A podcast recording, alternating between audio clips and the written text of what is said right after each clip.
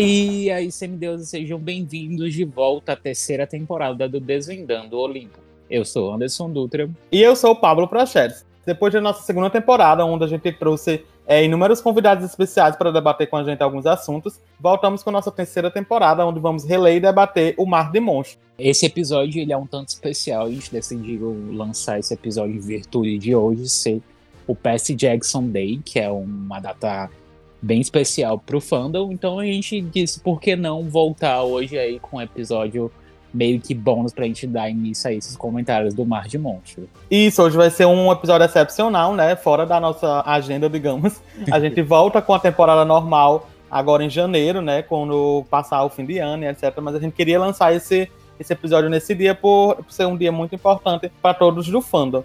Então espero que vocês aproveitem esse episódio de hoje. Eu tava com muita saudade, acredito que o Pablo também, de gravar os nossos episódios comentando aí sobre o livro. E a gente ficou muito feliz porque esse ano a gente obteve uma marca muito especial no Spotify. A gente ficou em 14 lugar no ranking dos podcasts no gênero de ficção no Brasil. Então, tipo, que honra, né? Gente, assim, enquanto tava rolando a temporada, a gente nem sabia, né? Porque não tinha como acompanhar exatamente. Tem alguns rankings lá, mas a gente não sabia que tinha atingido esse ranking específico a gente só soube quando fez a retrospectiva, que todo mundo deve ter visto, é, do Spotify. A gente viu, a gente ficou muito feliz, porque esse projeto significa muito pra gente e ver que vocês estão abraçando e acompanhando com a gente é muito importante. E a gente quer agradecer muito a vocês que estão ouvindo e que estavam aguardando essa temporada. Então, muito obrigado a todo mundo que ouviu. Tem mais delongas pra gente não perder o costume. Se você é um semideus e está ouvindo isso, aconselho você a desligar esse áudio agora mesmo. Mas se você é uma pessoa normal que está ouvindo isso porque acha que é apenas um podcast, ótimo, continue ouvindo. Só não diga que eu não avisei.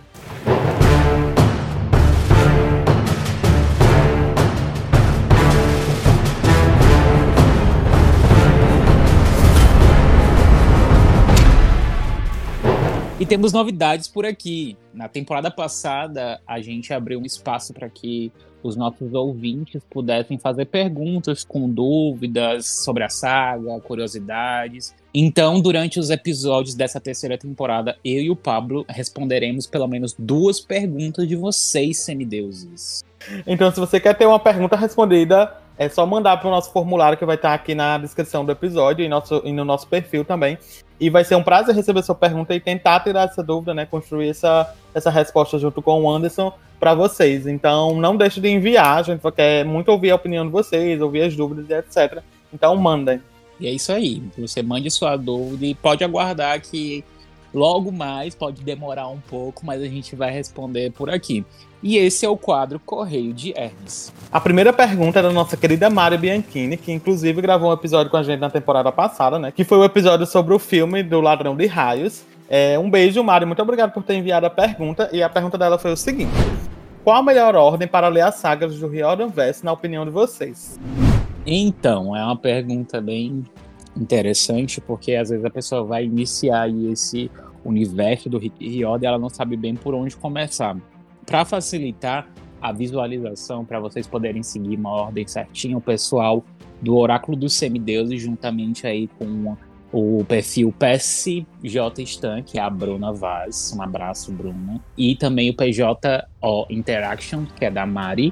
Eles construíram uma linha do tempo, basicamente, onde eles demonstram como fica melhor para que vocês possam acompanhar a sequência cronológica. Basicamente é o seguinte: os cinco livros da saga Jackson dos Olimpianos, com um detalhe de que é interessante, antes de vocês lerem o quinto livro, que é o último Olimpiano, também seja lido os arquivos dos semideuses, porque ele tem algumas coisas que auxiliam muito para o entendimento e uma contextualização um pouco melhor desse, desse capítulo final aí da saga Jackson dos Olimpianos. E recomendamos essa ordem porque é bem interessante e acreditamos que seja mais viável e boa de se ler, né? Porque tem todas as sagas, tem todos os contos e livros adjacentes, então é bastante importante. A gente vai deixar aqui no link da, do episódio a imagem para vocês verem. E se concordarem, comenta com a gente nas redes sociais e agradeçam ao pessoal que fez a imagem, que ficou muito boa. A segunda pergunta ela foi enviada pelo nosso querido Lucas, que é o arroba Percy Jackson, ele é praticamente o padrinho aqui do nosso projeto, ele acompanha a gente antes mesmo dele ser divulgado aí, dá todo um apoio pra gente é, nas redes sociais. Então. Que, que inclusive ele tá devendo participar do nosso episódio qualquer dia desses, viu, Lucas? Que você estiver ouvindo, você vai estar tá ouvindo, que a gente sabe. Tá devendo participação.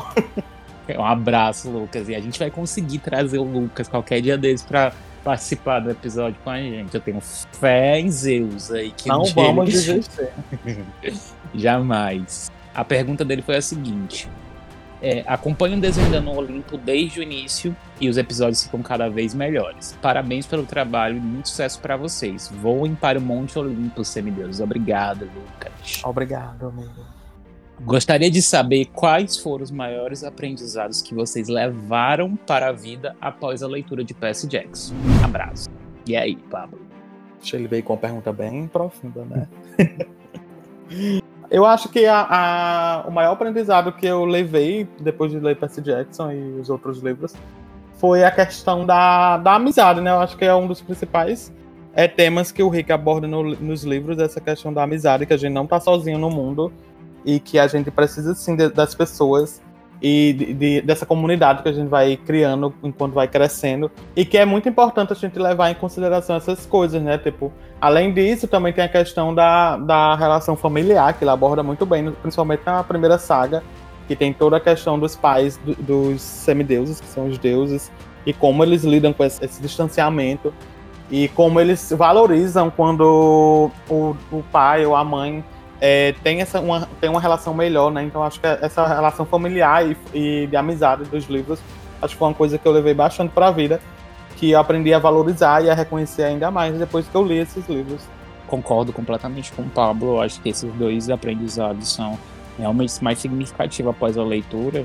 E digo mais, porque eu acho que o Rick ele demonstra que as amizades são tão importantes que a gente não consegue é, enfrentar os nossos medos, os nossos problemas, a gente viver no mundo sozinho, né? Sempre quando a gente tem essa ajuda, essa parceria, essa, essa ideia de companheirismo, ela é muito realçada na história. Então, eu acho que é algo muito importante que a gente tem que levar realmente para a vida. A gente dar valor para nossas amizades, a gente ajudar quando for preciso, independente do momento, seja ele bom ou ruim. Ah, esse quadro é ótimo, gente. Vocês mandem mais perguntas que é muito bom responder. é uma forma da gente ficar mais próximo de você que está nos ouvindo. E é muito legal, né? Essa união da gente. Sim, é uma troca, né? É uma forma das pessoas participarem também. Então, participem, que a gente vai adorar responder. Na próxima quinta tem mais perguntas por aqui. E vamos de Mar de Monstro, capítulo 1 e 2. Atenção, semideuses! Informamos que os minutos a seguir podem conter spoilers e os nomes dos personagens podem sofrer alterações de pronúncia. Para uma melhor experiência, aconselhamos o uso de fones de ouvido.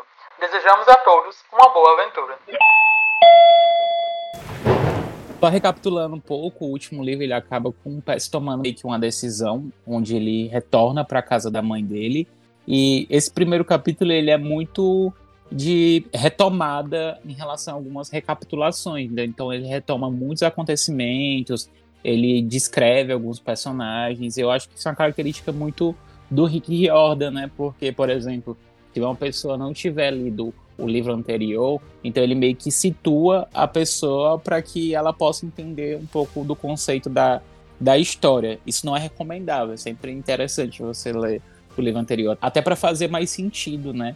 A, a história, mas eu acho que é um jeito bem peculiar do Rick de trazer o, o leitor aí para a leitura dessa forma, recapitulando.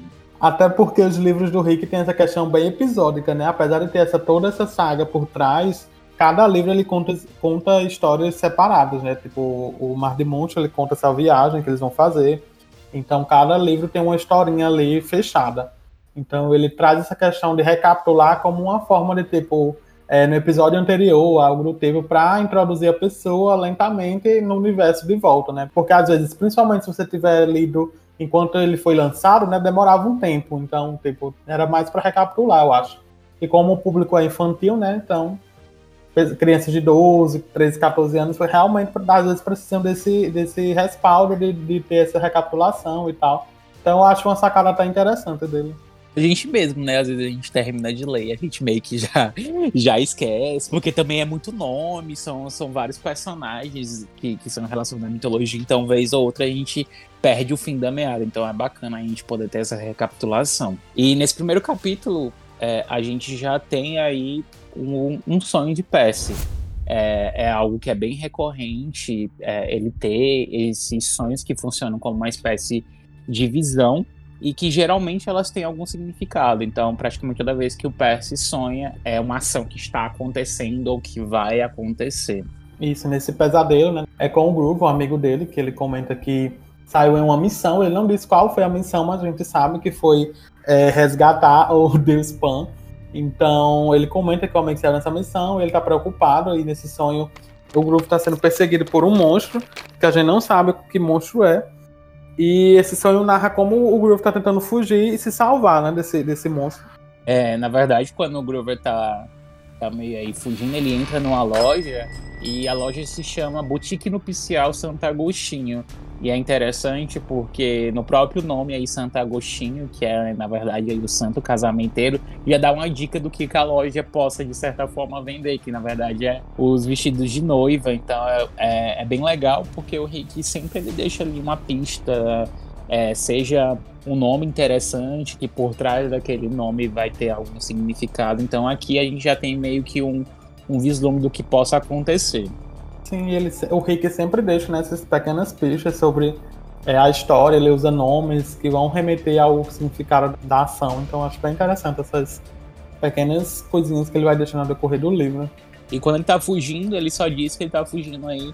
É, ele vê uma sombra e tal, mas ele não sabe ainda qual esse monstro. Lá pra frente a gente vai saber quem é esse sujeito, mas a única frase que é dita aí pelo Groove, de certa forma, nesse sonho, é, preciso escapar, preciso avisá-los. Mas isso acaba instigando assim muito péssimo, porque ele não sabe precisa escapar de que ou de quem e avisar o que, qual é o aviso que ele quer dar. Isso acaba perturbando assim muito o nosso jovem Percy. Isso, como você comentou né, antes, os sonhos dele geralmente querem dizer alguma coisa, uma visão do futuro ou do presente. Então ele fica mais preocupado ainda quando acorda e fica pensando nessa, nesse sonho do que está acontecendo com o amigo.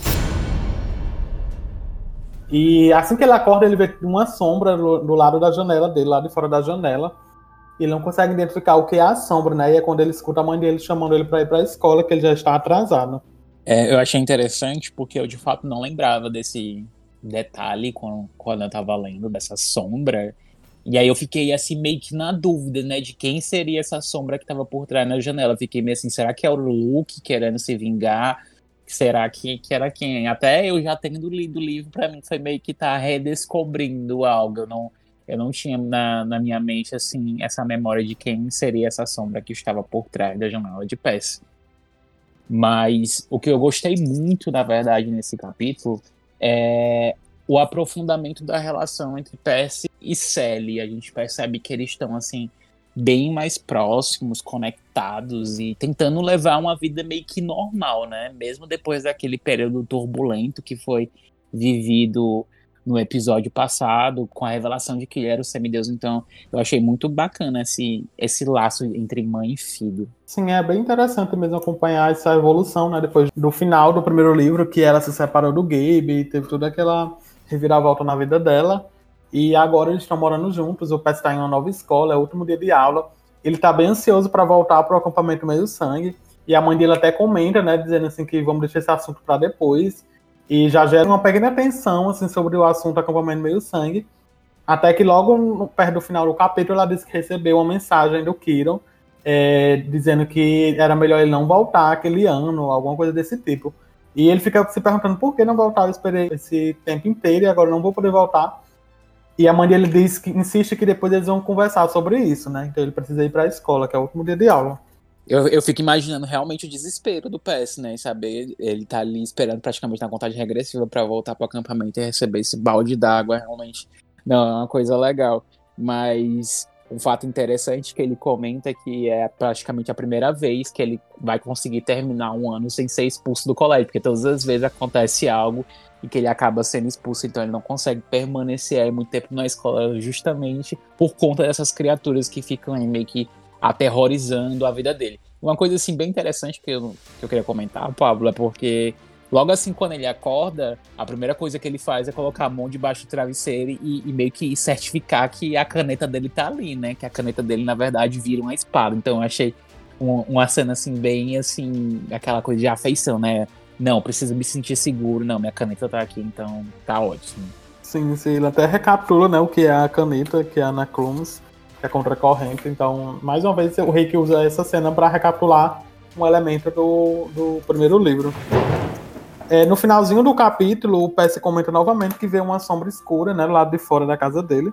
E é uma silhueta humana contra a parede. Ele não consegue identificar quem é. E nesse momento também, assim como você, eu achei que era o Luke indo atrás dele, que eu não lembrava realmente quem era. E eu fiquei, meu Deus, mas já vai começar com. Os ca o casos de família já vai voltar novamente para cá, porque a gente teve uma verdadeira cena, né? No final do último livro, assim, aquela lavagem de roupa suja ali entre o Luke e o Pass, mas enfim, é uma coisa legal que já é introduzida aqui nesse capítulo e que eu achei um pouco assim meio sei lá, eu achei um pouco estranho, porque quando a Sally, na verdade, ela fala pro Pes que depois eles vão ter uma conversa aí, que ela diz que de noite ela vai levar Pes e Tyson para uma loja de skate, eu fiquei, meu Deus, só citou assim Tyson, porque no outro livro, como não é citado quem quem é Tyson, eu fiquei meio assim, né? Meu Deus, não vai ser desenvolvido isso. No primeiro capítulo a gente não tem esse desenvolvimento mas já no segundo praticamente já inicia o PS dando aí a introdução de quem é este novo personagem, tanto querido pelo fandom, né? Quando ele descreve ele, ele menciona que ele é um garoto sem teto do colégio, que ele havia sido abandonado ainda quando muito pequeno pelos pais por ser tão diferente. Mas o pai não diz o que seria essa diferença, né? Sim, nesse começo do segundo capítulo, o Passive descreve o Tyson, né? Diz que é o melhor amigo agora na, na escola, que ele foi tipo adotado pela escola, que é uma escola experimental, bem diferentona, que tem uns conceitos mais abstratos, digamos.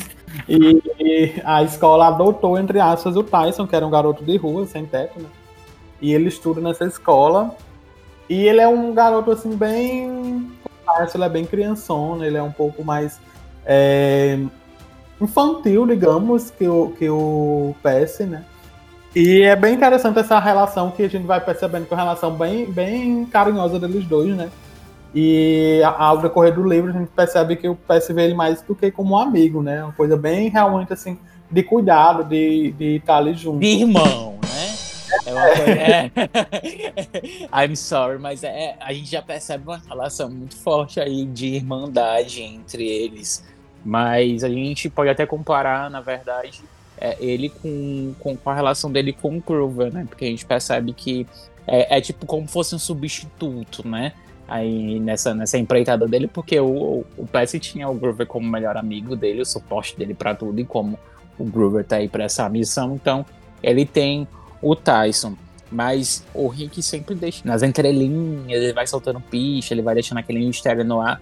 Eu achei interessante porque o Percy fala assim: acho que porque ele é todo peludo e tem umas cicatrizes esquisitas nas costas, sobre as quais eu nunca tive coragem de perguntar. Então, já deixa um que o que é, né? eu, exato, o que é este personagem, né? Por que que ele tem essas marcas e tudo? É, e inclusive em uma das primeiras cenas deles, um, um outro estudante da escola tira sarro, né? Ele faz bullying com o Tyson e quem quem protege ele é o Pes, né? E até ele até comenta que o Tyson, apesar de ser grandão e maior que, que todo mundo, ele tem esse, esse característica mais de criançona, né? Então o Pes acaba protegendo ele muitas vezes de, desses outros alunos que ficam fazendo bullying com ele. É um indício maior, né, de que é, existe algo, vamos dizer assim, sobrenatural em volta do, do Tyson, é justamente porque o, o Pes comenta que a Sally tinha até tentado ligar para o serviço social porque o, o Tyson era muito atormentado, as crianças, de certa forma, meio que tinham ele ali, tiravam ele para atormentar, né? Como se fosse aquela criança excluída. E quando ela ligava para o serviço social, os assistentes sociais alegavam de que ele não existia. Como assim ele não existe? Sim, sempre iam atrás dele e quando chegava não tinha ninguém. Ora, mais. Já deixa um mistério aí. Mas passando toda essa questão, né, depois que o PS meio que protege ele ali do, do bullying que ele estava sofrendo, a gente tem uma nova Nancy, né? Porque no, no, no, no Ladrão de Raio a gente tinha aquela chata da Nancy, e aqui a gente tem o Matt, né? Que é uma, aqueles valentões do colégio, todo bombado, e que só serve mesmo pra, pra encrencar com, com os losers, né? Sim, mais um chato, né? mais um que, que veio aí para implicar. E quando eles retomam ali para a aula do colégio, eu achei um momentozinho assim bem fofo, né? Que o PS quando ele tá ali na, na aula de estudos sociais, que ele pega e vê uma foto da Annabeth dentro ali do, do livro, caderno. Não, sei bem o que era isso. E aí, a frase que me deixou assim mais com o coração quentinho foi: olhava para ela só para lembrar que ela era real e que o acampamento de fato não tinha sido algo de minha mente. Então, é, fica naquela, né? Ele olha na Beth e é meio que o porto seguro dele, né? Pra, pra ele poder relembrar de tudo que foi vivido. E achei bem fofinho esse momento dele. É, durante esse momento também é onde acontece aí mais um conflito envolvendo aí esse valentão do Matt, ele pega a foto da Annabeth e começa a passar aí para os companheiros deles que o Pass descreve como amigos feiosos, né? Os nomes já deixam a gente um pouco mais intrigado, né? Chupa Tutano, come crânios e Zé Mané. What? E aí eles pegam e acabam rasgando a foto da Annabeth. Sim. É, em um momento que eles estão saindo da classe, o Pes comenta que ouviu uma voz de uma menina sussurrando o nome dele. E ele fica até procurando, mas não vê ninguém. E acha estranho é, que alguma menina estava procurando por ele, chamando por ele, né? E já deixa também mais uma, uma pista aí do que pode vir acontecer no, nesse capítulo ainda.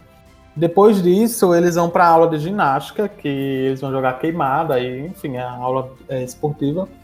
E eles estão trocando de roupa e o, e o Tyson comenta que os amigos do Matt têm um cheiro estranho, né? Que é um, um cheiro gozado.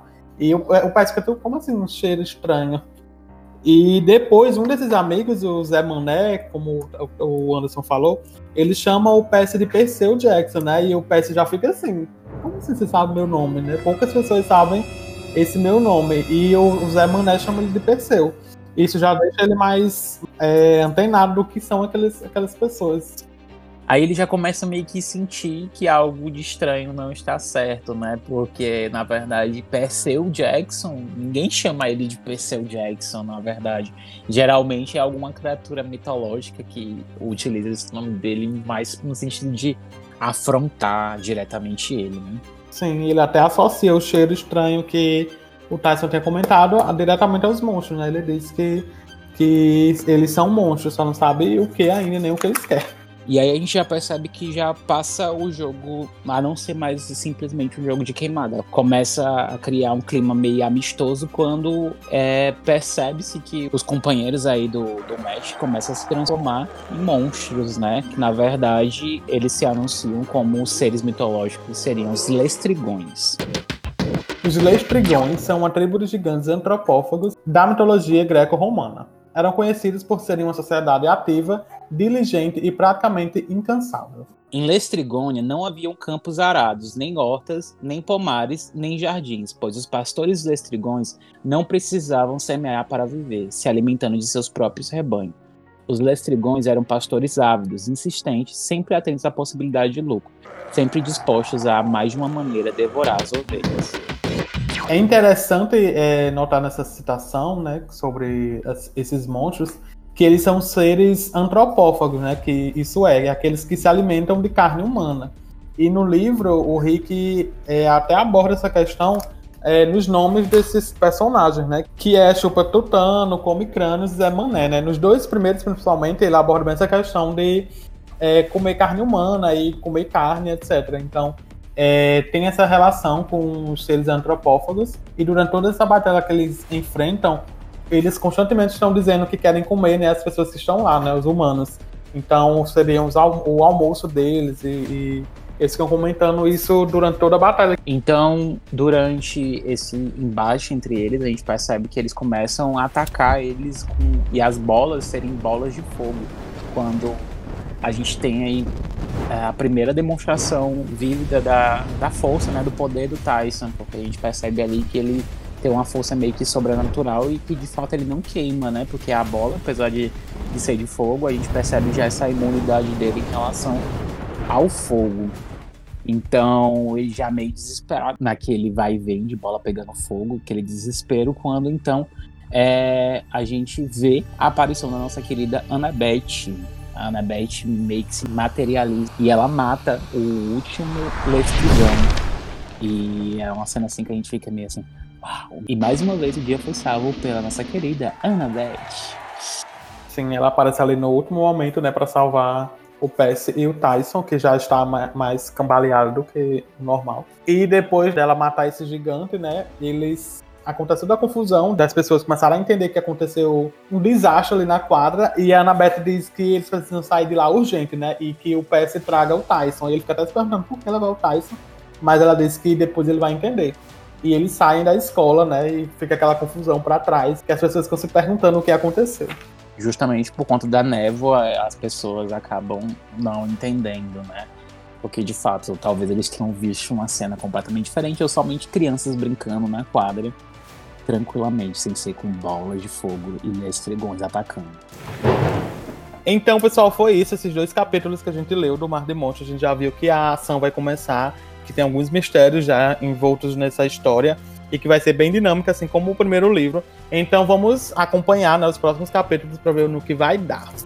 A gente sabe que tem muita história ainda para rolar, tá só começando. Esse é um livro, acho que é o menor livro aí da, da saga Percy Jackson. Então vai passar bem rapidinho aí com, com vocês nos acompanhando. Então a gente se vê em janeiro, né? A gente vai avisar nossas redes sociais é, qual o dia certinho que a gente vai retomar todas as quintas-feiras às 18 horas. Então não deixe de nos seguir também nossas redes sociais, nosso perfil, arroba OlympiansP. A gente vai deixar aqui na descrição do episódio. E é isso aí, compartilhem com seus amigos semideuses, escutem a gente, a gente está disponível aí em diversas plataformas, não só no Spotify, Deezer, Apple, Amazon Music agora também, né, Paulo?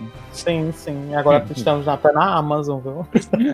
e na, no próximo episódio, que a gente vai dizer a data nas redes sociais, nós vamos reler e comentar os capítulos 3 e 4 do livro, né? Então ainda dá tempo aí. Eu sei que fim de ano a gente fica um pouquinho sem tempo, mas dá tempo ler esses dois capítulos para acompanhar com a gente. E boas festas para você que tá ouvindo, né? Até 2021. Até.